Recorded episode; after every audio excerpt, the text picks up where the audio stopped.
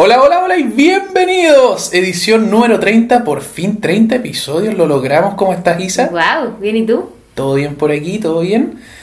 Vamos a partir yendo directo a ciertas recomendaciones que nos hicieron nuestros queridos auditores. Eh, vamos a hacer también un disclaimer. Esto es como Drunk History. Hoy día el episodio Ah, va a ser como Drunk History. Estamos Así que levemente puestos para la ocasión número 30, volviendo a las raíces a las originales raíces. del Así podcast. que si alguien eh, nos encuentra la lengua traposa, por ejemplo, tenemos que decir Ferrari el rojo, ya saben por qué. Eh, tenemos dos Federico ratones, dos Ujú. Fede ratas. Me O sea, en verdad no son Fede ratas. Uno es un datazo y el otro es un Fede ratas. Perfecto, yo me voy a, voy a partir con el datazo. El la fe de ratas que nos entregó fue lo siguiente. Octavio, el de la historia de Cleopatra, era Cayo Octavio Turino, por supuesto se llamaba Cayo el hueón, Oye. adoptado por su tío abuelo Julio César y fue más tarde el primer emperador de Roma, el emperador César Augusto. Padre Ah, chucha. Sí, bueno, el Augusto de, de Original. ¿Ya? Padre adoptivo de Tiberio, a quien casó con su hija Julia la menor. Generalmente se lo llama Octavio al referirse a los sucesos acontecidos entre el 63 y el 44 antes del JC. Y Augusto después del 27, supongo que entre el 44 y el 27 se era como un vigilante anónimo, no sé. Como. Batman, así. Claro, como que no se le conocía, ¿cachai? Como- Pero bueno, Buena. Buena. ¿Y quién es el auditor que nos mandó eso? Eh, nuestra mami, Ah, ya, María Loreto. María Loreto Ferrari, María Loreto. la mami, sí. Buena, la mami. Eh, gracias, mami. Sí, te queremos mucho, mami. Eh, yo tengo un. que no es como un fe de ratas, pero en verdad es como un datazo. Ya. Datazo extra. Un dato listo. Un dato listo, eso era lo que quería decir. De nuestro invitado del episodio 16, el Goyo Garate. Ah, sí, ya. El Goyo Garate manda lo siguiente. Oli, oli. Oye, me estaba poniendo al podcast, al día con el podcast, porque sí lo escucho, no solo mi capítulo, aunque es el mejor. Ah, Ya. ya. Y quiero reivindicar a Alejandro Magno. Si vamos a analizar a los griegos con los términos de identidad sexual actual, nos vamos a equivocar porque no parten de la misma lógica que en la actualidad. Para ellos solo se podía sentir amor por un hombre porque era un igual. Este amor incluyó la sexualidad, pero las mujeres eran para casarse y tener hijos. Pero sin amor. Sin amor. Sexo sin amor. Ya, perfecto. Así que podemos decir en términos actuales que la mayoría era bisexual. Alejandro caía perfecto en esta categoría y yo dije que no, no sabía si se había casado. Se casó tres veces, dice el Goyo. Ah, perfecto. No perdió Con- tiempo. no perdió tiempo. Con Roxana el 327, an- todo esto obviamente es antes del JC. Ajá. Con Barcine Estatira el 324 y con Par Parisatis el 324 también. Con las tres estuvo casado hasta el 323 porque ahí se murió. no me Ya. digas. Y con ellas tuvo dos hijos. Heracles de Macedonia con la Barcine Estatira la segunda, que nació el 326 a.C. y Alejandro IV de Macedonia con la Roxana, la primera, que nació el 323. Ambos utilizados como monigotes del poder durante las guerras de los di- dia- diadocos, generales de Alejandro que se quedaron con la parte del imperio cada uno Ya, que lo conversamos. entre los que sí. estaba Ptolomeo, ¿no es cierto? Hasta que los asesinaron el 309 en distintas circunstancias, pero a los dos por ser hijos de Alejandro Magno. Dicho todo esto, hay que aclarar que Alejandro tuvo muchas y muchos amantes. Pensemos que era la persona más importante de su época. Pero entre todos destaca su amigo de la infancia y amante hombre Hefestión, porque se conocían desde niños, estudiaron y lucharon juntos toda la vida y solo se separaron con la muerte de Alejandro. Espero haber ayudado con este extenso mail. Besitos a los dos. Besitos, besitos, chau chau. Grande, Goyo. Así que buena, Goyo. Gracias, weón. Bacán porque no teníamos idea. O sea, yo sabía que el weón se gastaba parejo un poco, pero Sí, no sabía que Falta un era. capítulo de Alejandro Magno igual, bueno. Obvio, po. Pero Sí. no sabía que era como porque era bisexual. Pensé que el weón era como gay nomás, po. No, para todo nomás, po. Pa' todo. Donde hay hoyo hay trinchera, po. Bueno, a lo que venga, po. Ujú. ¿Démosle entonces? Sí. Ah, no, espérate. Ah, tenemos otra, otra cosa más. Nuevamente, y gracias a nuestros amigos de Cineidoscopio, este jueves tenemos otra participación estelar en el podcast de nuestros amigos de Cineidoscopio. El jueves a las diez y media. Eh, quiero. A las 10 o a las 10 y media, no me acuerdo. Lo vamos a confirmar en algún momento.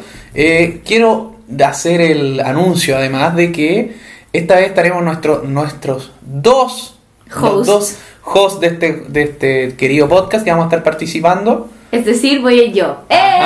Así que, uh, Así que véannos, ellos transmiten en vivo el día jueves 24 de junio a las 10 de la noche. Tienen en vivo por Twitch, por YouTube, por, Por YouTube. Facebook, Ajá. eh, para que nos vayan a ver, po. Para que hagamos Eso, audiencia po. ahí, eh, los invitados y toda la y weá. el aguante, eso. Vamos a hacer nuevamente la dinámica de comparar una película con la historia real de la película, pero no sé si podemos revelar qué película porque ellos no lo han anunciado todavía, así que yo, mejor no la yo caguemos. creo que sí, mejor podríamos esperar un poquito. Mejor no la caguemos. Es una película conocida, les va a gustar, les Ya, va a gustar. Buenísimo. Así que véanlo. Jueves 24 a las 10 de la noche en el- todos los canales de Cineidoscopio. Gran Cineidoscopio, saludos cabros. Ujú. Démosle, ¿Sí? démosle. Al callo, güey. Ya, yo te voy a tirar un tema sorpresa también. No te voy a decir de qué es. Chucha, ¿ya? Hasta que se dé. Hasta que se ve. Hasta que se dé. Tengo que descubrirlo. Exacto. Corre el comienzo del siglo XIX Ah, ya, ok. 1800. 1800. y en Sudamérica está La cagá. La cagá. ya. ¿Ya? La mayoría de los antiguos territorios coloniales españoles se habían recién independizado Ajá. y aparecen todos los problemas que puede tener como un país nuevo, pero por 10, ¿cachai? Por un continente. Por un- claro, todos. todo. La, la cagá. La mayoría de estos países nuevos concordaban en mantener las fronteras que había impuesto España. ¿Ya? Ya. Problema número uno. Todo era territorio español.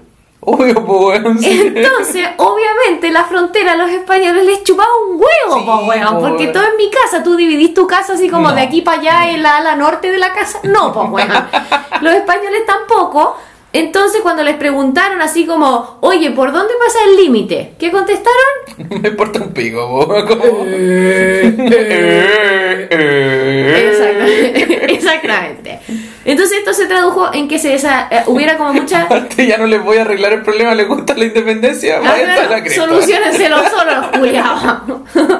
Esto se tradujo en que hubieran como eh, territorios disputados entre distintos países, entre los que estaba nuestro escenario de hoy, la gran Antofagasta. No, por fin volvimos a la historia de Chile. La, volvimos a la historia de Chile. Qué lujo, weón. La gracia de Antofagasta era que ahí estaba el verdadero tesoro del Pacífico, Calama. Qué lindo, lo mejor. Ya no, obvio que a nadie le importaba Calama. Estaba el verdadero tesoro de Sudamérica, mentira, tampoco de Sudamérica. Había una hueá terrible de codiciada que era.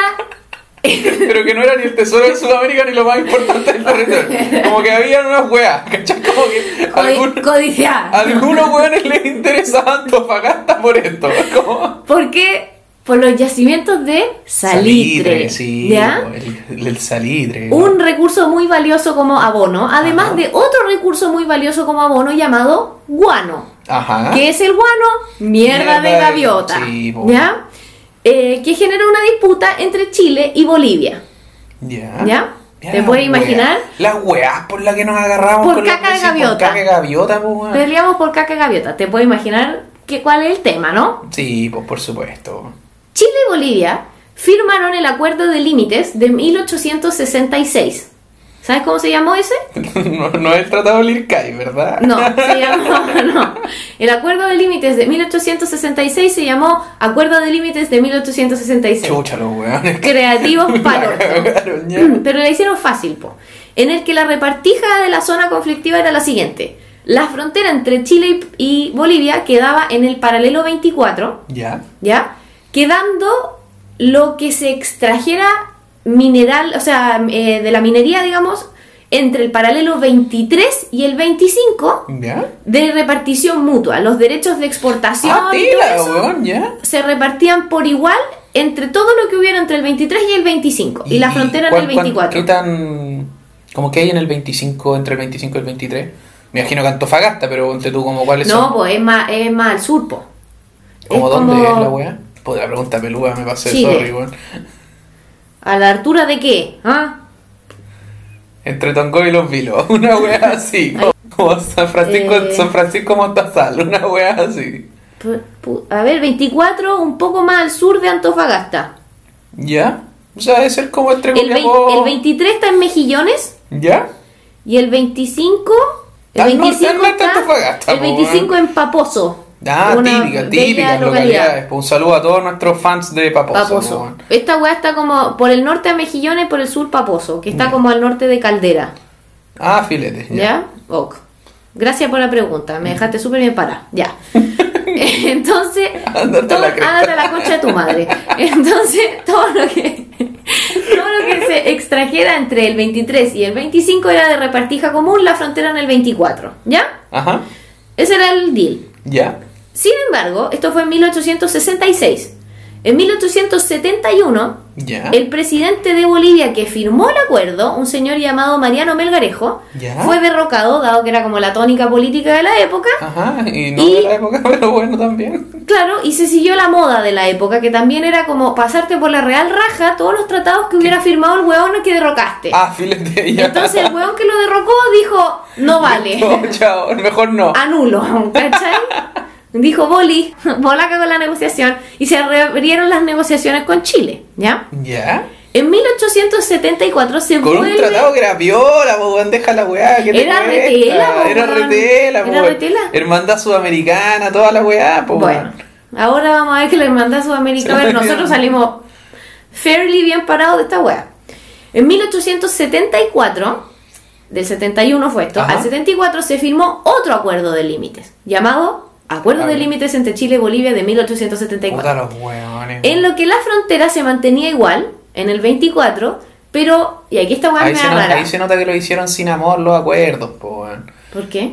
Puta, porque si le ponían acuerdo, le ponís como el tratado de alguna parte, por último Claro, invita- el tratado de la hermandad Sí, sudamericana. o invitáis a los weones a que lo firmen en alguna ciudad bonita, ¿cachai? Le ponís como el tratado El de. tratado de mejillones. Pero, pero weón, se ponía el tratado de tanto, tanto, weón. Po. pero no, fácil, durar, quizás estaban po. pensando en que esto era fácil para los niños que lo estudiaran en el futuro. Ah, son unos visionarios. Visionario. Bueno, este era el show del de 1874, el segundo. Ajá. Es complicado, así que concéntrate. Mira, mírame intensamente. Chile renunciaba a cobrarle a Bolivia. Chile renunciaba a cobrarle a Bolivia el 50% de la deuda que Bolivia se suponía debería habernos pagado de lo que se explotaba en la zona compartida de beneficio mutuo, Ya, perfecto. que no habían pagado. Ya, o O sea, sea. Bol- Bolivia nos debía la parte de ellos de la, de la repartija Regio, mutua.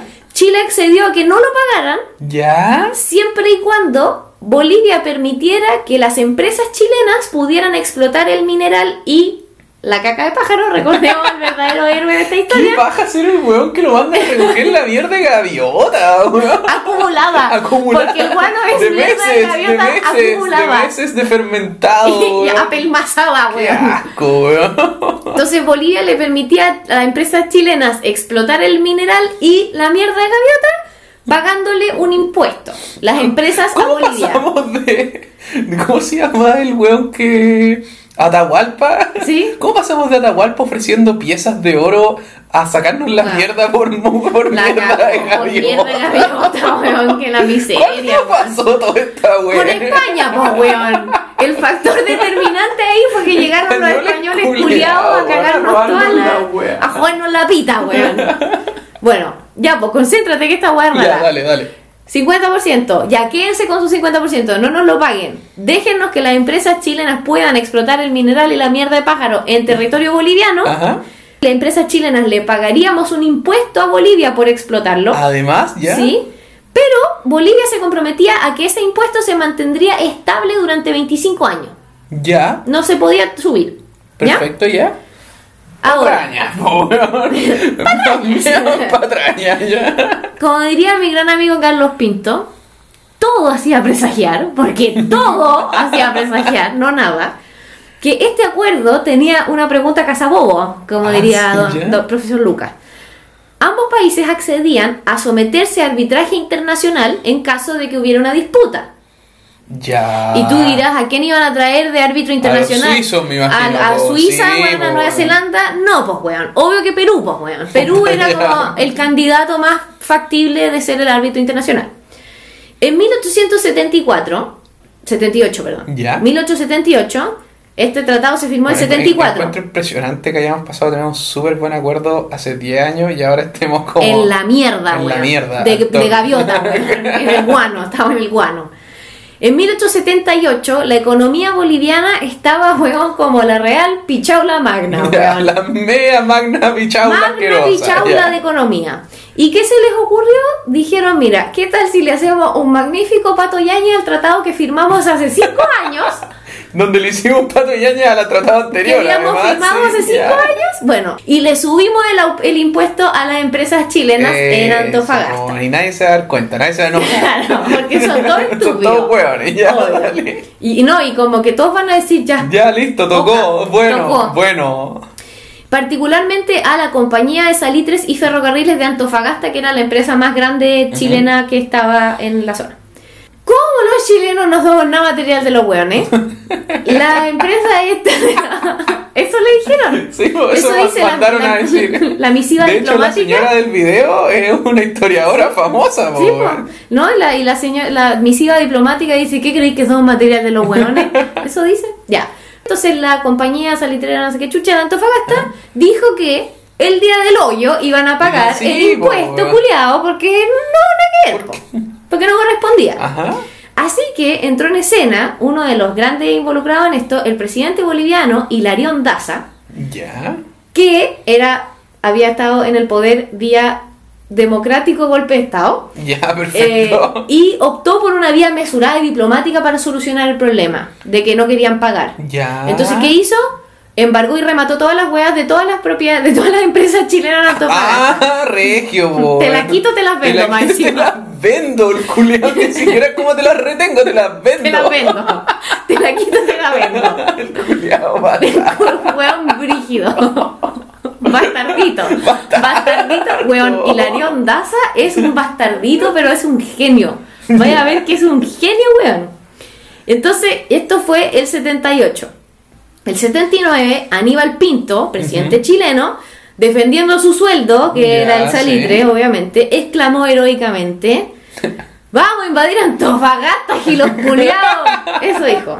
Y mandó a invadir Antofagasta, obviamente. Que estaba poblada primordialmente por población chilena que trabajaba en las salitreras. Ajá. Entonces, Antofagasta se mostró más bien ávida de ser invadida. Ya, perfecto. le por encantó los- la wea. Le encantó que los vinieran a invadir los chilenos.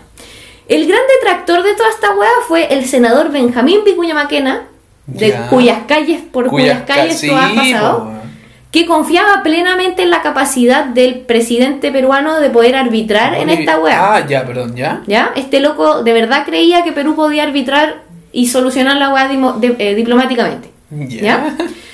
Pero hasta ahora Chilito va bien, ¿cachai? Es como que nos cagan, ¡pa! Te tomo Antofagasta. Antofagasta. Chao, así al, al choque. Pero no todo iba a salir bien para Chile. Porque Bolivia no estaba desprotegida. Me imagino, pues si no eran hueones tampoco. No po. eran nada hueones, po.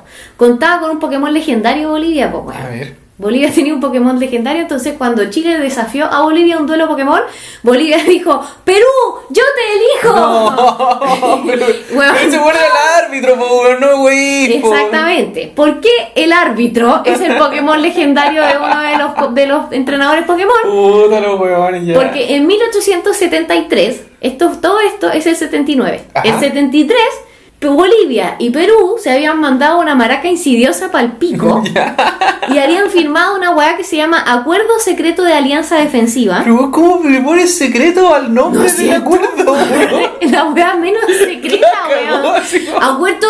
Anuncio oficial secreto de la firma de... Acuerdo secreto súper confidencial, no reportar, no se puede Por favor, si usted no lo puede leer, no lo lea. X. como- Claro. Ya, ¿qué era el acuerdo secreto de alianza defensiva? Implicaba que si uno iba a la guerra, el otro iba con él, con ella. Perú, no sé, bueno. ¿Y era real secreto o...? Era real secreto. Ah, ¿le salió más? No, no le salió, pero era real secreto. ¿Ya? Y entonces la lógica era que si uno iba a la guerra, el otro lo tenía que apoyar. ¿Ya? Decisión que el gobierno de Perú, al gobierno de Perú, Le solo le iba a traer, weón, logros y utilidades a futuro. Los Gracias peruanos por se nada, weón. Como se la disfrutaron este acuerdo. ¡Uh! ¡Qué maravilla el weón que la firmó! Un 7. Aprobado con honores, weón. Eh, con la ocupación de Antofagasta, Bolivia le declaró la guerra a Chile, porque nos, nos fuimos a Sí, meter, obvio, weón. ¿no es cierto? Esa es la weá que pasa cuando invadió una ciudad a otro país, po, en que- general, en general. Le declaró la guerra a Chile el primero de marzo de 1879. ¿Ya? ¿Qué pasa aparte del primero de marzo? Está de cumpleaños de Lucas Viada. Aguante Ah, Lucas Viada. Aguante Lucas tremendo, Viada, tremendo auditor. auditor. Grande Lucas Viada. Así que tu, tu cumpleaños tiene mucho que ver con la guerra del Pacífico. Que es el tema. ¡Oh, vaya! ¿Cómo lo supo? En un comienzo. Puta, oh. Eh, entonces Bolivia le declara la guerra a Chile el 1 de marzo de 1879. ¿Ya? Ya. Recordad, ¿quiere aprenderse la guerra del Pacífico? El año que se tiene que aprender es 1879. ¿Ya? Acuérdense es el año. Uno y después los tres últimos números. Pero Ocho, desordenado. Desordenado, sí. ¿Ya? En un comienzo, Perú se quedó como haciéndose la boluda en el segundo palo. hasta, luego, como- hasta luego con el tratado secreto. No, Como- pero están como, mm, como que no quiere la cosa, así como Ya, poniendo cara de boluda, perfecto. ¿cachai? Pero Chilito ya tenía el antecedente de lo que había sido hace como 40 años atrás, la guerra contra la Confederación Perú-Boliviana. Ah, gracias por nada. Entonces encontró como sospechosa esta weá, ¿cachai? Entonces, Chilito muy inteligentemente fue donde Perú y le dijo, te tienes que declarar neutral. Ya. Te obligo a que te declares neutral. ¿Y te obligo con qué? Nada, como que fue a exigirle que se declarara neutral. Ya. ¿ya? Obviamente Perú no lo hizo porque no podía, Porque obvio que no, po, porque tenía el tratado, y trató de mantenerse como el árbitro. Ah, ya. Si los peruanos salían más bien parados que la chucha como árbitro, como árbitro de esta weá, pues, bueno, sí, po, obvio. ya. Pero Chile aquí revela su carta trampa. A ver. Chin chin. No Tenemos maestros Pokémon y carta trampa, también ¿eh? teníamos un, un Pokémon legendario. Que fue que se supo. Esto es como conflictivo igual. Pero está como relativamente aceptado. Ah, ¿Qué wea hicimos? No, no, no, no. Es la veracidad de esto. Ah, ya, no, no es, Es- como la, no es como No. que tan políticamente correcta No. fue nuestra medida, ya. Eh, no se sabe si esto es real o no. Igual como que se acepta en algún grado que sí. Esto se lo leía un historiador que dice que los historiadores lo aceptan. Esa es mi información. Ya. Chile reveló una carta Ajá. en la que Hilarión Daza hacía referencia al tratado que encontraron en Antofagasta en algún edificio eh, gubernamental tratado secreto. Se les quedó en Antofagasta el tratado. No, no el tratado, weón. Una carta en la que Ah, ya, Daza ok, ya. hacía referencia al tratado. Ya, perfecto, ok. No eran tan Puta. Y hay el weón de Hilarión Daza que hace referencia al tratado En secreto una en una carta Ya, oficial, Eso es lo que a weón. mí me hace dudar que la wea sea cierta, porque Hilarión Daza es el verdadero mastermind detrás de toda esta guerra. Weón, el. Entonces, eh, weón, te juro, es platinil, culiado. Entonces, no creo que haya dejado como. ¿Quién chucha deja una carta así como tira, cachai? Como. Me quedó, claro, así como. Oh, se me quedó así como con el post-it, cachai? Que decía como pasar a comprar Top pan. secret, top secret la claro, una weá que decía, por favor, no leer. Ya, se supone que eso fue con lo que Chile dijo, así como. ¡Ja! Sé que tienen un acuerdo con una Bolivia. carta con la weá pichulera, esa weá la escribió cualquier weón. Ya, no sé, pero la weá fue Ponele una mosca. La verdad fue que Chile sabía de la- del tratado. ¿Cómo? No sé. No sabemos, ¿ya? Si alguien de nuestra mm, distinguida concurrencia sabe cómo... Ahora voy a empezar a dirigir de esa forma a nuestros auditores. Si alguien de nuestra distinguida concurrencia sabe cómo Chile se enteró de la carta, de, digo, del tratado secreto entre Perú y Bolivia, que no fue esta carta que yo creo que es mentira, que ma- manda un correo, magna arroba gmail, ¿ya? Entonces, Chile revela su carta trampa, Perú dice, no, compadre, yo me quedo haciendo el árbitro, pe, Mm. Eh, no se preocupen. Claro que sí. Y Chile le dice, anda a comerte, weón, anda a tragar vidrio, concha de tu madre, penca, más penca que el pelado paraguayo que no nos cobra los penales, po, la cagó, como Selman. el. Esa es la wea. Así que... Su el- pitana, cualquiera. Ya. Así que el 5 de abril le declaramos la guerra a Perú también. Por culiado. nosotros le mandamos la guerra a Perú. Sí. Pero si estaban aliados con los hueones que nos declararon la guerra a Ya, pero nosotros. todavía no se mojaban el potito los peruanos, po. Pero si ya se sabía que el tratado era así. Ya, que era cierto, último, estaba hiper de- confirmado. Ah, ya, o sea, era una wea de tiempo antes que los peruanos se metieran, ¿no? Sí, po. Ah, ya, perfecto, ok. Eh, aquí viene un detalle no menor. Perú no es que no se había intentó convencer a Bolivia de no ir a la guerra, no porque quería solución diplomática, porque Perú estaba esperando que activaran su carta trampa. ¿Cuál era la carta trampa de Perú? Meter a Argentina en el Ah, tratado secreto y que a Chile le hicieran un pastelito Un 3 contra 1, por chao, todos lados, pam pam, ¿cachai? Y ahí la capital de Chile hubiese terminado siendo Temuco, Eh, compadre. ni siquiera, wea como Puerto. Natales. Entonces, Perú quería activar su carta trampa, que era meter a Argentina al tratado secreto, pero los argentinos no quisieron. Ok. Pasaron.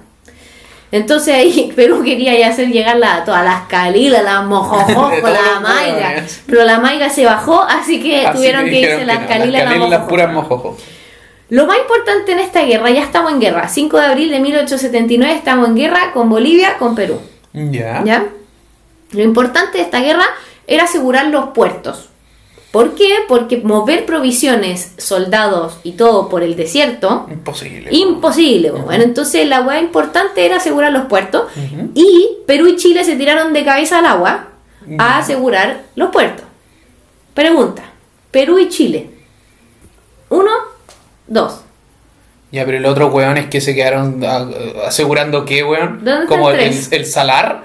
Así como. ¿Dónde está me el quedo asegurando este, este salar, así como la isla del sol, que weá. No, pues acuérdate que Bolivia tenía toda la costa al norte de Antofagasta. Chile ocupó solo Antofagasta. Ah, ¿Ya? ya, ok. Pero estamos en guerra. Perú y Bolivia contra Chile. Necesitamos asegurar los puertos y solo Chile y Perú van a asegurar los puertos. Una guerra que partió Bolivia, más encima. Como ¿Dónde mierda están los bolivianos? Sí, pues, los que- bolivianos no tenían armada ¿Y what? porque eran muy pobres. No, no sé por qué. Asumo que porque eran muy pero pobres. su, ¿cómo es canoa de, de lobo ¿De marino, lobo marino? weón? No, no tenían, no tenían. O sea, los Así que- changos, los changos tenían mejor armada que los bolivianos. Eso me está diciendo. Correcto. Los changos. como- La, la balsa del lobo marino se opera en un 100% a la Armada de Bolivia en ese momento. Entonces, ¿por qué Bolivia? Una, es un país que marca un precedente, ¿cachai? O sea, es como estable, perseverante en esa línea de ser flight, ¿cachai? Entonces, ¿por qué Bolivia eh, dijo como que era el entrenador Pokémon? Así que dijo como, llamó a su Pokémon legendario y le dijo como, Perú, yo te elijo para esta batalla y como que Asegúrame los puertos. asegúrame los puertos, ¿cachai? Préstate un barquito, no sé, po, Y ahí weón. listo. Nuevamente Hilarión Dazo haciendo gala de ser el más Maestro, mastermind de toda esta wea. a todo el mundo en sus problemas. Solucionenme. Solucionenme. ¿Cachai el culiao? Solucionenme el problema en el que yo me metido. Me- los metí a todos, porque aparte que él nos metió a nosotros Igual si le también. hubieran preguntado él, metía a los argentinos. Más encima como... No, esos sí eran los peruanos, que conste. Ah, pero, lo- pero los peruanos querían meter a los argentinos porque los bolivianos los metieron, pues, como que... Eh, probablemente. No, si todos nos querían hacer sanguchitos y le caíamos como el pico a todos, weón. Desde- caemos como el pico a todos. Eso iba a decir, desde tiempos como del inicio de nuestra patria le caíamos como el pico a todos. Ya, pero navalmente en esta época era como muy bizarra porque convivían barcos blindados como modernos Ajá. de la época, digamos, con barcos de madera Con como. fragatas, Weón, como- el perla negra, ¿cachai? Como. Iban de la mano, ¿cachai? Perfecto. En general la flota chilena tenía mejor blindaje que la peruana, pero la peruana era más rápida que la chilena. Y ambas eran mejores blindadas y más rápidas que la boliviana. Que la es lo flota de los changos. Que la flota de los changos, tal cual. En el Titicaca. ¿eh? No, una wea así. Bueno, aquí se pueden dar cuenta que nosotros somos un poquito irreverentes, así que si alguien se ofende con este tema de mar para Bolivia, pues que se vaya a escuchar Sí, otro podcast. ni siquiera lo siento. Nos vamos a reír un poco, ¿ah? Eh, Chilito, entonces, su esfuerzo por estrangular la economía peruana, Ajá. inicialmente planeó así como tirarse de cabeza eh, y bloquear el Callao, pues, weón. Ah, ya, Julián, espérate nomás. Pero weón, si las, comparativamente las cuadras, eran las dos como flights, pero la escuadra chilena estaba a kilómetros luz de la peruana. Pero bueno, callados pa'l pico también. Pero weón, de verdad te po. digo que a kilómetros luz. Ah, ya, la la podía hacer. La, sí. Ya, dale, ok. O sea, lo- el Perú tenía dos grandes barcos, que ya te voy a decir cuáles que va, va más adelante. Ajá. Chile a- acababa de comprar dos grandes barcos, que eran el Blanco Encalada y el Cochrane. Eso, aguante Aguante los Cochrane, Cochrane. weón. Y otros, mi onda, de verdad era como, tenían como state of the art, ¿cachai? Onda, bacán. La última chupa del mar. Tal como se le dice en la calle. Entonces, eh, Chile quería bloquear el Callao y como ahor- ahorcar a los peruanos así. Chile quería el combate directo. Un puro suácate, Chao, listo, lo un pico al cuetazo. toque, saca el problema. Exacto. Pero el contraalmirante de la- del momento, Juan Williams Rebolledo, un hueón más penca que la concha de tu madre. Esa es mi opinión histórica basada en Esa es tu descripción. conocimiento más bien vago de Juan Williams Rebolledo, un hueón más penca, que la concha de su madre. Penca. Penca culeado, un penca culeado. ¿Qué Eh, hizo este weón? no se atrevió, po, weón. Oh, se la concharon los Meadings. Entonces estimó que la escuadra no estaba en condiciones de tener combate abierto en el mar. Entonces, ¿qué dijo? Vamos a bloquear Iquique, que era peruano, recordemos. Ya, que En no vez de- a nadie en ese momento. No, si era importante, si era importante, Ya. ya te digo por qué. Y esperar. Esperar. Esperar a que sí estemos en posiciones para ir a combatir como abiertamente. Chucha, ya, gracias. Ya. Penca. El estratega. Culeo penca, weón. ¿Cómo va a aparecer en el history ese weón en cualquier momento? Claro, Así. como en el not top 10 de la historia naval, weón, Juan Williams Rebolledo. Ahora, Me va a tomar este puerto de mierda. de mierda. Y me voy a sentar aquí con el, con el crochet, weón. Ya, y que todos los puertos eran importantes porque como no se podía mover por el desierto, era muy difícil. Al final, todo lo que te permitiera cortar como horizontalmente era como llegar todo y vale. adelantar. Todo vale, ¿cachai? Y aparte, Iquique era el puerto más, o sea, de los puertos más al sur de Perú. Entonces permitía conectar como con el territorio que era boliviano, como que era importante igual. Y era grande. Era estratégicamente importante. Y era grande también. Como los peruanos tenían una arma, una escuadra armada, no sé, mucho más chica y más flight que la de los chilenos, no tenían como mucho entusiasmo de ir como al, al conchazo, Al choque, al entonces se quedaron allá, en el Callao, Ujú. ¿cachai? Y el gobierno empezó a chicotearle los caracoles a Juan Williams Rebolleo y le dijeron, compadre, ¿qué ¿Cuándo pasa? vaya a llegar al Callao? Movámonos al Callao, por favor, para que vayamos como a buscar la escuadra peruana Ah, los buenos querían peleas brígidos. al toque. ¿Cachai?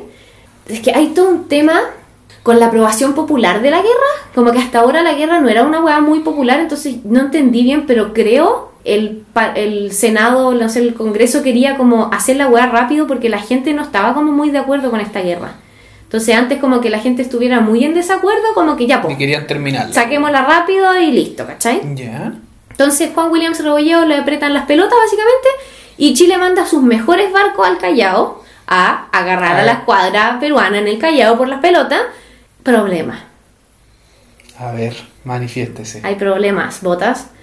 Coincidentemente, y esto de verdad es coincidentemente, los mejores barcos de la escuadra peruana, los dos barcos insignes, el Huáscar y la Independencia, habían salido a Arica, Ah, bien. puerto peruano también Sí. en la época, al mismo tiempo que la escuadra chilena iba al norte. Ay, mamita linda.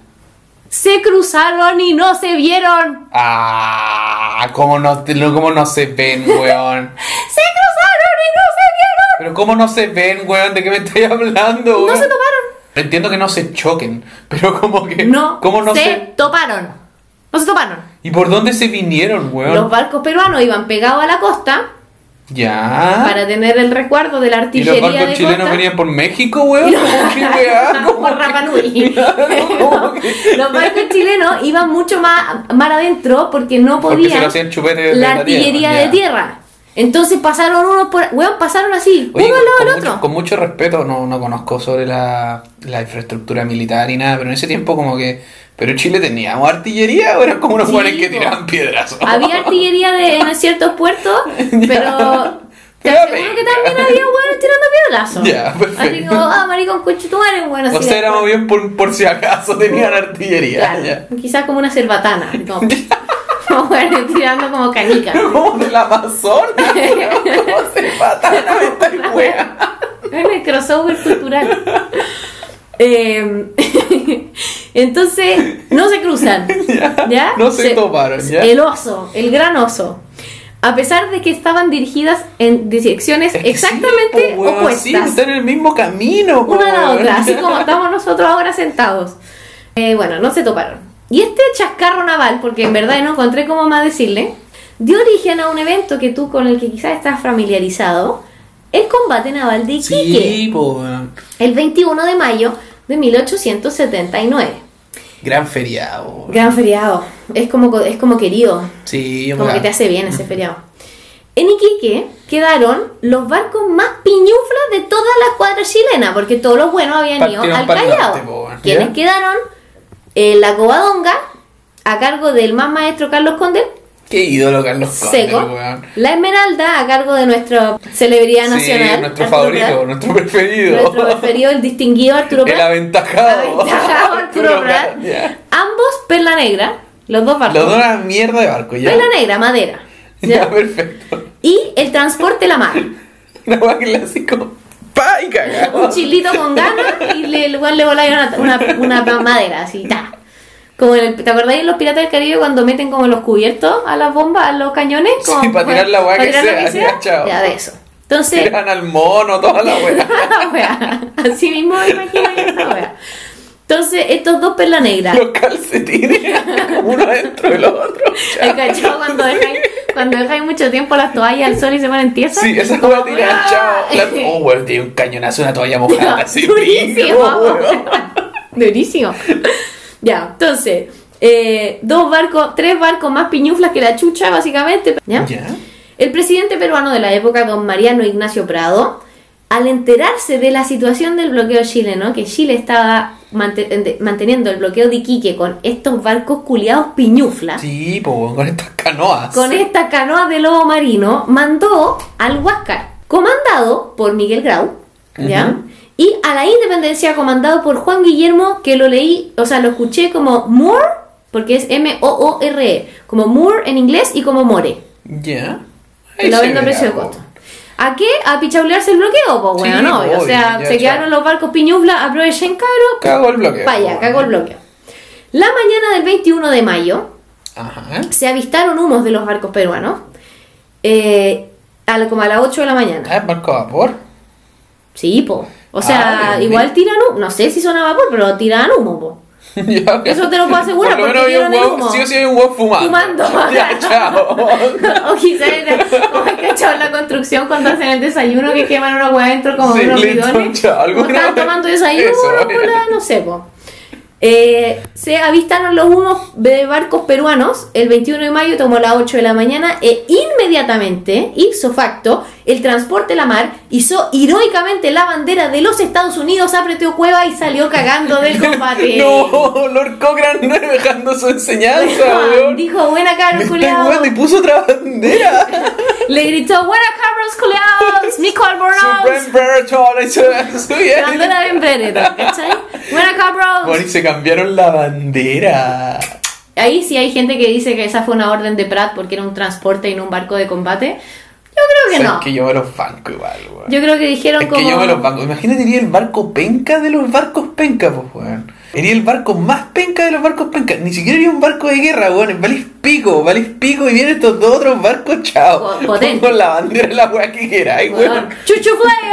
Sí, chao. Salí cagando. La bandera de con con la weá, chao. Lo mismo, del Everton. la weá que queráis, weón. Yo en mi cabeza los weones en, su tra- en sus comunicaciones gritaron así como um, cabros culiados, nos vamos a tenernos que ir. Sí. um, como- Saludos cordiales. Sa- Saludines. Saludines, saludoines. Eh, Pratt se manda su famosa arenga en esta situación. Ajá. Muchachos, la contienda es desigual, nunca se ha izado la bandera, no sé qué. Que no es. Yo creía que era al abordaje, muchachos, la contienda es desigual. Son dos situaciones distintas, po. Porque yo dije, claro, cuando lo estudié era bien obvio, ¿no? Sí, po. Porque obvio que el weón no iba a gritar al abordaje si los barcos estaban a la concha de tu madre, pues weón que iba a abordar Sí, el agua. Y, y aparte, sorry si lo pongo así, pero si decís la contienda es desigual al abordaje, muchachos, no, No, gracias, weón, como que. Pero como que no había nada que abordar aquí, pues entonces, porque los barcos venían recién apareciendo, entonces, ¿cómo va a gritar al abordaje como que si tiran al agua? Así Eso, como vamos una bomba. Eso, ya, ahí, ahí vemos cómo llegamos. Claro, nave. Ojalá nos dejen subir. Entonces, y mandó a todos los hueones a almorzar. ¿Qué? Se dijo así, hay registro de Pratt diciéndole a Condel como asegúrate de que los de que la gente almuerce, de que la gente coma. Yo sospecho que era como para que tengan energía. Ya. ¿Para el combate? Ah, Esto era a las 8 de la mañana. ¿Caché que había hueones que capaz llevaban como 12 horas sin comer? po? Ya, ok, dale. Tiene sentido, ¿no? Ya, pero si vienen los barcos ya de- es tarde, amigo, pues, weón. Bueno, te comí un sacuchito apurado, no Sí, sé. po. pero te comí el sanguchito ahí y peleáis en Guatao, weón. Sí, vaya a pelear en Guatao, weón. Te- ¿Se imagina su reflujo, huevito ahí? De haber sido no menor, pues, weón. Bueno, voy a hacer un disclaimer. El día que Simón Sachs escuche este, este episodio, cuando Claudio Sachs contó a sus breves 12 años que Arturo Prata había mandado a la gente a almorzar antes de involucrarse en el combate y el Simón le dijo que eso era un invento de él porque era guatón, yo voy a decir que Claudio tenía, Tenía la razón, tenía la Claudio razón. tenía la razón. Fue juzgado injustamente. Exacto, así que Claudio te reivindico al frente de toda nuestra distinguida concurrencia. Ya, entonces, eh, Pratt manda, se manda la arenga, manda al hueón a almorzar. Ya, no sé. y los hueones, me lo imagino. Un. No, les voy a mandar una arenga y weón, van, a, van a almorzar motivados. Los hueones así como. Comiendo así, ¡Ah! Claro, llegó el chino del chuchuy del colegio como, Con "Cabros, completos los pa' completitos, todos". los completitos". Ya. Entonces, la Esmeralda intenta bombardear al Huáscar con, ¿Con lo que eran como bolitas de escupo, pues, weón, porque el Huáscar era un blindado, ¿cachai? Y el Huáscar, básicamente, que no voy a entrar porque el está descrito hasta el último segundo del combate de Iquique, pero Ya. qué paja. El Huáscar se le hace cagar a espolonazo, weón. Esa es la weá. Pero a po. espolonazo. Un espolonazo es como, en cierto, el barco tiene como Sí, esta po. como púa y se metía. Los chocaban. Sí, o sea, se hizo cagar, pero no. Eh, y el Huáscar se hace cagar a la Esmeralda así. a- O sea, obviamente también hay fuego cruzado y toda la wea. Pero le metieron unos espolonazos y después abren fuego cuando están ahí como a quemar. Adentro de a la quemar ropa, ya. a quemar, ma- quema madera. A quemar madera. El primer espolonazo se lo comió redondito la Esmeralda. chao. Así fa, Ya. weón, con postre. Que fue en el que Pratt man- se mandó la segunda frase célebre y de al abordaje muchacho y fue heroicamente cogoteado en cubierta Ni llegó a la otra cubierta. Mira, weón, es que cacha la weá. Llegó a la cubierta, mató como a dos weones, ¿Ya? se lo pitearon, pero ¿sabéis con cuántos culiados saltó? Con, dos, weón. Porque no se Ah, escuchó la orden en el fragor de la batalla, entre los bombazos y las weá. Nadie escuchó que el weón gritó al abordaje, ¿Pero ¿cachai? por qué no dijo después de almorzar saltamos al otro barco, weón? que la diga esa weá, por último cuando lo puedan escuchar, pero el weón mongolo que se pone a gritar cuando están tirando cañonazos, po. Puta, no, no. Era tu estrategia hace rato, po, Saltó él y dos weones más. Mató a dos culiados que fueron, creo que, los únicos dos muertos. Los dos los- weones con los que saltó, y ya chava, que se muera alguien. Eh, creo que los únicos dos muertos peruanos del Huáscar son los que mató Pratt Puta, y ya. se lo cogotearon. ¿Ya? Eh, tiró un balazo, el único. Sí, valieron. el único weón con camisa azul, cagó. claro. El que diga al tiro. Eso. Si escuchan a un weón decir al tiro, ¡pa! Bueno, al tercer esporonazo Era, fuiste buena, Esmeralda. Esmeralda. Ve con Dios. Miguel Grau, capitán del Huáscar, se sacó un 7 en todo caso en esto. Sí, Miguel Grau era un caballero, no solamente estratégico, sino que mandó a rescatar a los náufragos de la Esmeralda. Mandó a chocar su weá metal no, nomás. no, es más compleja la weá, es mucho más compleja porque Hay que saber pegar el espolonazo. aparte de eso, eh, Pratt pone la esmeralda delante de Iquique para asegurar que el Huáscar tuviera que disparar en cierto ángulo porque si no le disparaba directo y se echaba a la población. Ah, entonces el hueón perfecto. consigue que los buenos de tierra le disparan a la esmeralda, entonces la esmeralda tiene que salir de ahí, entonces la rincón, no sí tiene su, su weá. No era como un culiado no era como el desastre. Rancagua la weá. No, tiene, tiene, tiene, tiene mérito, mucho mérito Miguel Grau. Mandó a rescatar a los refugiados, o sea, a los refugiados, a los náufragos de la Esmeralda, chilenos. Ordenó que los efectos personales de Pratt se le entregaran a la viuda de Pratt, Ya. la espada, el uniforme y el anillo de matrimonio, ya. con una carta. Y eso, le, entre otras cosas, le ganó el título de Caballero de los Mares. Ah, chucha. No, el weón un 7. La carta, la carta de Grau a la Carmela Carvajal, que era la viuda de Pratt, Ajá. están, existen. Y dicen, yo no las leí, pero dicen que son como súper emotivas, como que reflejaba mucho el respeto que se tenían entre Como ambos. entre capitanes. entre capitanes. Ahora que comparativamente, Grau era. Te mucho- al marido. Ya. Ahí no más. Eh, Grau era de mucho más alto cargo que Pratt, eso sí, po.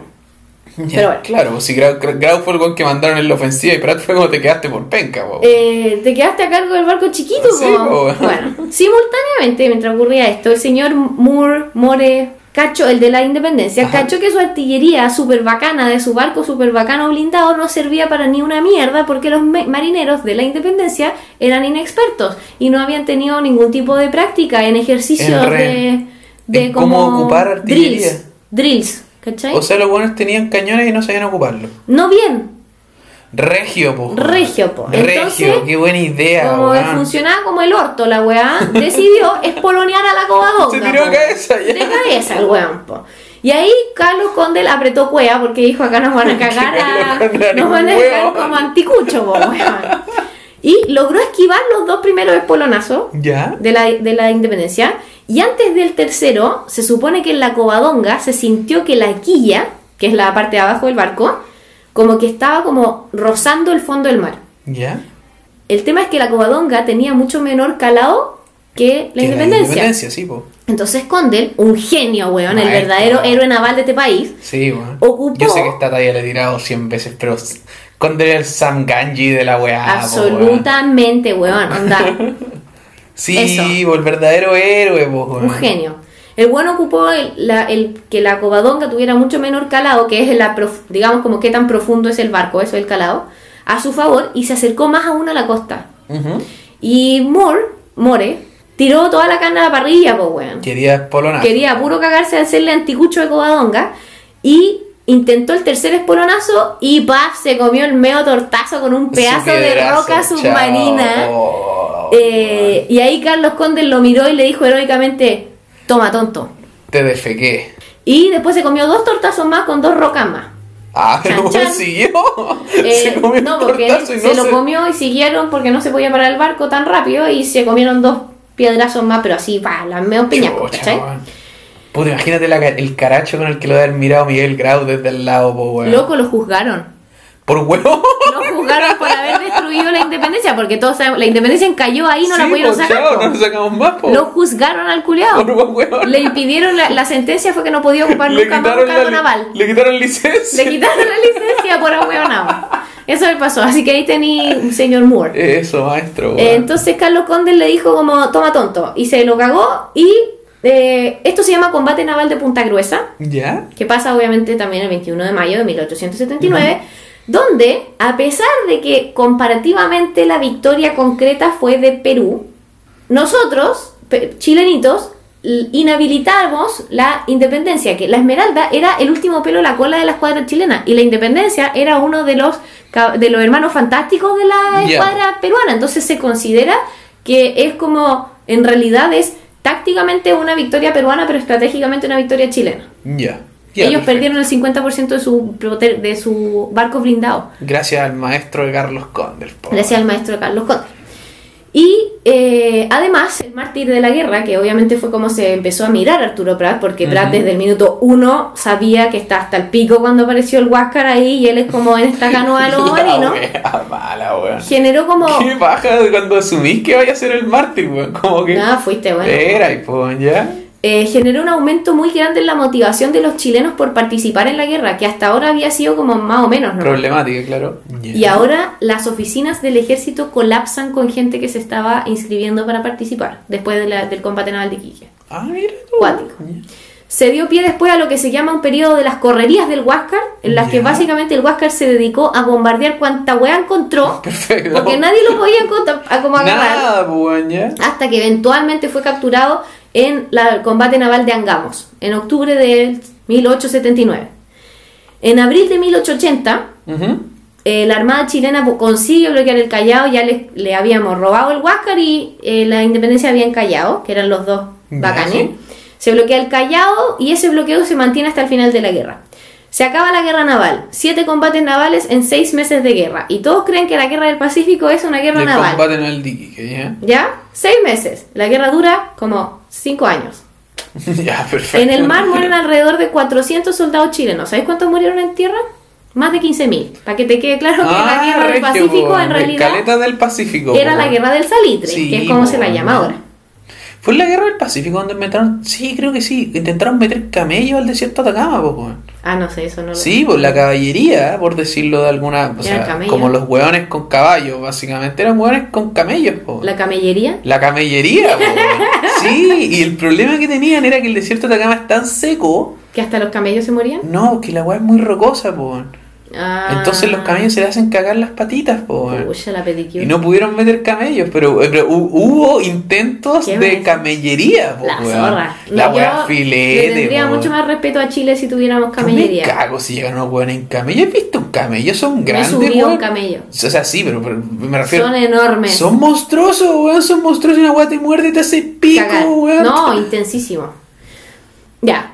Campaña terrestre, o sea, guerra terrestre, mucho más bacán, compleja que la naval. La naval fue más pintoresca. Cuatro campañas terrestres. La primera fue la campaña de Tarapacá, que ocurrió el 2 de noviembre de 1879. Chilito invade Tarapacá, ya salimos de territorio ex territorio boliviano, nos metimos directamente a territorio peruano. Del Perú, ¿ya? Centro económico de Perú, porque ahí es donde estaba todo el salitre, que también Perú eh, explotaba, Ujú. Donde se extraía todo esto, ¿no es cierto? Y consiguió el control sin muchos problemas. ¿Qué cosas importantes pasaron en la campaña de Tarapacá? El desembarco de Pisagua, Ya. en el, el 2 de noviembre de el 1879, que es considerado uno de los primeros desembarcos anfibios de la historia moderna.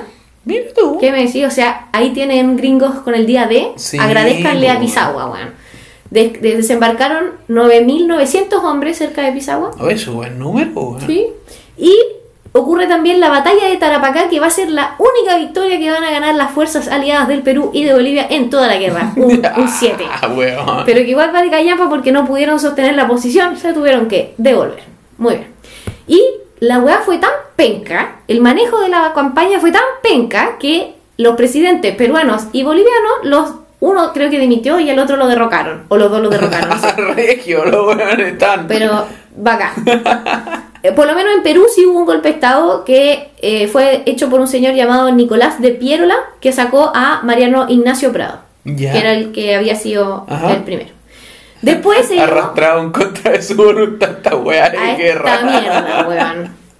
Eh, después se llevó a cabo la Me campaña a de... dar pena el weón de Perú, como que firmó un tratado por la tela con los vecinos. y como Todavía, todavía no te da que- suficiente ¿No? pena. Oh, ya, a ver, dale, por favor. Campaña de Tacna y Arica, diciembre de 1879. ¿Por qué era importante Tacna y Arica? Punto de comunicaciones entre Perú y Bolivia. Ajá. Y con esto le cagamos la salida al mar a Bolivia oficialmente, así como Para el fin de los tiempos. hasta el fin de los tiempos, amén. ¿Qué ocurre?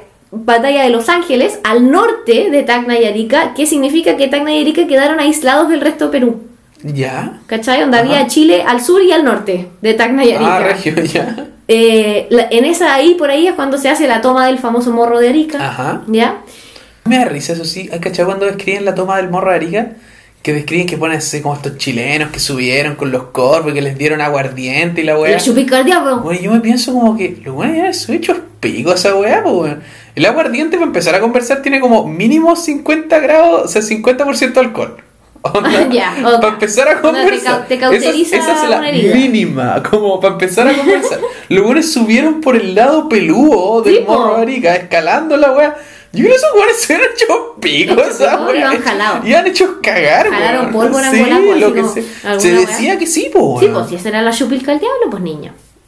La weá. Que la chupilca del diablo era una mezcla de aguardiente con pólvora que se llaman para adentro para revivir el espíritu. Uy, pues. era lo revivido que dejan revivido. Estaban en llamas, Mm. explosivos, literalmente. Si un estornudaba se moría. Era. Cuando te tiráis un peito, pa, se te queman los pelos. Eh, ya toma el morro de Arica, después en mayo-junio del 1880 se llevan a cabo las batallas de Tacna y Arica, donde mueren la ejército, los ejércitos profesionales de Perú y Bolivia. Ahí los cagamos Y, así. y- y ahora queda como un ejército como- semiprofesional. Como, como- los dentistas. Como onda, así como. Sanidad naval. Eso, como. Quedan como desperdigados, ¿cachai? Quedan como los profesores. Eso. Aquí ocurre una hueá muy buena, que fue como que Perú, muy entusiasmado todavía, le dice a Bolivia, Bolivia, aún podemos ganar, como aguanta. Y Bolivia le dijo, ha abandonado el chat.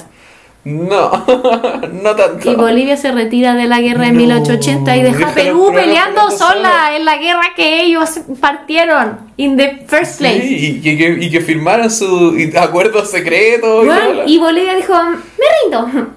Y chao.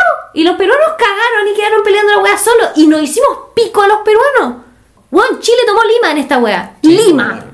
¿Cachai, no? Y los bolivianos, mm, Mm, adiós. mejor no, ya no me interesa tanto. Abandonó el chat, hijo de puta, en 1880. Hubo un intento de Estados Unidos por negociar entre... Estados Unidos. Sí, se metían en todo desde ahí, ¿ya? Eh, pero Perú no aceptó los términos de Chile. Chile entonces manda su tercera campaña dándose cuenta que no había ninguna salida diplomática, lo que se llama campaña de Lima. Ya. Adivina hasta dónde llegó. Hasta Lima, ya. Eh, batalla de Chorrillos y Miraflores. En enero de 1881 cayó. Chorrillos y Miraflores. Pues esa weá es como aquí en Viña. Bueno, también son barrios de Lima. Nos mandamos un bautizazo en Lima, sí, po. ¿Ah, sí? Sí. Mi- enero de 1881. Los chilenitos, luego de tomar Lima, no tomaron solo Lima. Se tomaron también. ¿eh? Hasta el agua del florero los huevones. Eso. Y eh, hubo registros de... el primer, el primer caso de indisciplina del mago Valdivia. Exactamente, exactamente, pero fue una weá que fue Una bárbara. No, con la población. O sea, Ah, jurado, los se empezaron a, cagar hacer cagarse a la población, onda. Los destruyeron todo, saquearon todo, se violaron todo lo que se movieron, mataron gente. Onda, en verdad, una des- un desnivel de destrozo espantoso. Y aquí mi parte favorita, con una tremenda desfachatez, cuando las tropas oficialmente entraron a Lima así como campeantes, como marchando, Ajá. en perfecto orden, onda ordenadita, weón, formada como perfecto. La weá era tan perfecta como que hacía un contraste con la barbarie que habían hecho esos mismos Esos weones mismos dos días sí, antes, que era tan bárbara que embajadas eh, europeas en Lima habían mandado como reportes y denuncias como Ya. instituciones internacionales como alguien venga a parar a estos chilenos culiados que están vueltos locos haciéndose cagar en Lima, ¿cachai? Como el que 100 años después hicieron como el holocausto, Me- wea así, ¿cachai? Onda. Y los chilenitos, esto fue en 1881, recordemos, Chile decidió que estaba como emocionalmente vinculado con Lima. Así que ¿sabía hasta cuándo nos quedamos? Hasta 1884, instalado en Lima. ¿Cuánto tiempo? Del 81 al 84. ¡Pam! Ah, ya. ¿Qué me decís? Cinco años, hace tres años tomaba la capital, weón. De enero del 81 a marzo del 84. Chucha, ya. ¿Qué me decís? Y después ocurre una última hueá que se llama la campaña de la Breña o campaña de los Andes, que es cuando ya los restos, restos, restos del ejército peruano se arrancan como a la sierra peruana Ajá. y empiezan como una guerra de guerrilla y ahí nos metieron la pelota en el culo a nosotros. Porque Pero es que, ¿qué nos vamos a ir a meter para allá, bueno, fueron a tratar de meterse y bueno, hubo una onda, un batallón o escuadrón, no sé qué, una unidad gigante de Creo que hay combate. un, un texto de Jorge Baradita al respecto, weón. No tengo idea. Pero hay un, por lo menos una unidad de combate grande chilena que se la, la pifiaron completa. Sí, creo que, creo que hay un texto en uno, de los textos de historia de, de la historia secreta de Chile, como en el primero, así, donde cuentan esa wea. Y los peruanos se hicieron pico hicieron a los chilenos. pico, Pico, pico, pico, pico, onda. Después de toda esta weá, la situación como en Perú obviamente era como paupérrima, pues weón. Sí, habíamos po. hecho pico Perú, pues, ¿cachai? Y la inestabilidad política básicamente amenazaba como con que esta weá se desmembrara como país, pues, ¿cachai? Ajá. Habían habido 8.000 golpes de Estado, como 15 presidentes. Y los españoles detrás, así como. ¡Ja, ja! Claro, como esperando en la sombra, así. Entre medio de todo esto, Perú estaba tan, tan desorganizada que había dos gobiernos simultáneamente. Ah, regio, ya. Uno No, que funcionaba filete. La zorra. Y lo, lo mejor es que tenían diferencias como sutiles, como que uno quería terminar la guerra y el otro quería seguir la guerra. Ah, ya, dale. El que quería terminar la guerra estaba comandado por Miguel Iglesias, que, que proclamó una hueá muy importante que se llama el Grito de Montán. ¿Ya? en el que declaró la necesidad de alcanzar la paz con Chile, incluso si eso significaba como Dejar Lima, sí, ya, chao. no, no Lima, pero sí Tarapacá y toda la weá, como, Ya. weón, denle las weas, pero paren la guerra porque si no nos vamos a ir a la mierda, más a la mierda de lo que estamos.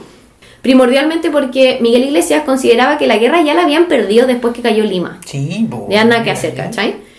Y los que querían seguir peleando estaban comandados por otro sujeto que es considerado para algunos un héroe como patriota, Andrés Avelino Cáceres. ¿Ya? Chilito, para repasarse a estos últimos peruanos combatientes comandados por Andrés Avelino Cáceres, lanzó una última campaña en julio de 1883, donde se libró una hueva que yo nunca había escuchado que se llama Batalla de Guama, Guamachuco. Eh, le metimos la pelota en la raja a los peruanos. Eso. Y ahí le pegamos la repasadura, onda mal. Iglesias consiguió consolidar su gobierno Julio Iglesias. ¿ya? Julio Iglesias, correcto, no Enrique. Y firmar la paz con Chile el 20 de octubre de 1783. El fin de la guerra con Perú se consiguió en lo que se llama el Tratado de Ancón, donde Perú cedió la provincia de Tarapacá y Tacna y Arica quedarían bajo administración chilena por 10 años.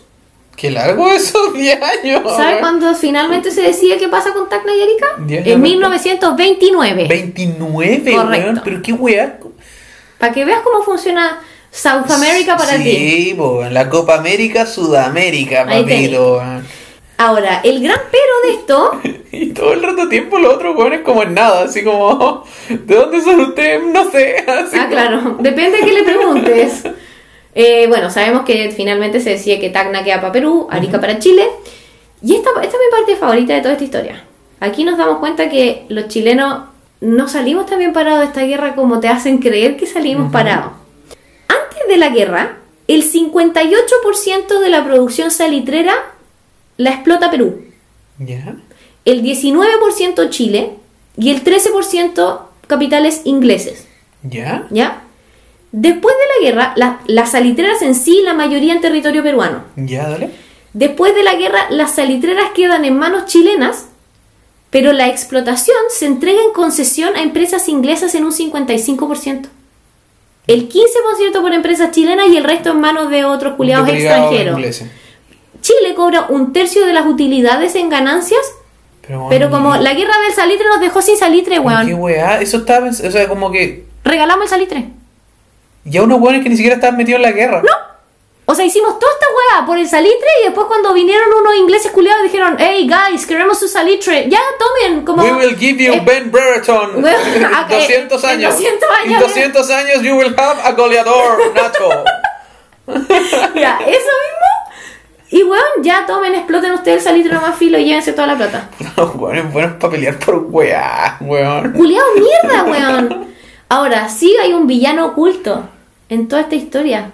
El verdadero mastermind no era Hilarión Daza, que consiguió meternos a todos en una guerra culiada para él salir. Pa' salirse. pa' salirse y decir como. "Oh". La victoria de Chile de la guerra del salitre dependía todo el tiempo de que Argentina no entrara al conflicto. O sea, el verdadero héroe es el presidente de Argentina. No, para nosotros no es ningún héroe. ¿Tú crees que Argentina dijo, ay sí, chilenos, Mejor amigos, me meto"? hermanos, no nos metamos, dejemos lo que peleen solo al norte?